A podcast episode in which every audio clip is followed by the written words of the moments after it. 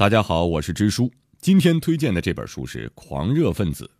我们发现周边经常聚集着很多爱管闲事儿的人，照顾早已成年的孩子的父母，对别人生活指手画脚的大妈，要你一定要怎么做的朋友，他们对自己的事情似乎都不关心，专门喜欢管别人的事儿。这本书的作者就是受管闲事儿启发而写成的群众运动心理学。简单的来说，可以叫做管闲事儿心理学。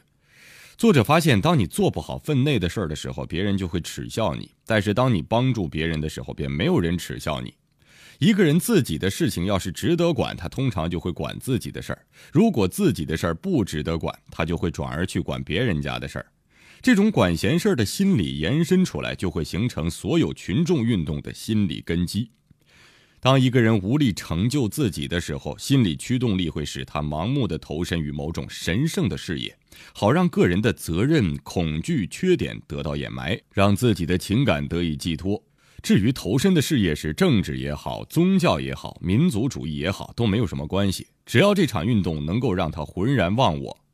所以，我们看历史上的众多运动，无论是法西斯主义，还是中国历史上的各种运动，都有着惊人的相似点。在狂热之下，一个口号、一句话或一枚徽章都足以使人慷慨赴死。卑微的灵魂无法取得圆满，所以出现了各种各样的狂热分子。这本书让我们能够重新的认识很多自己的历史，甚至能够解释很多社会现象，绝对值得一读。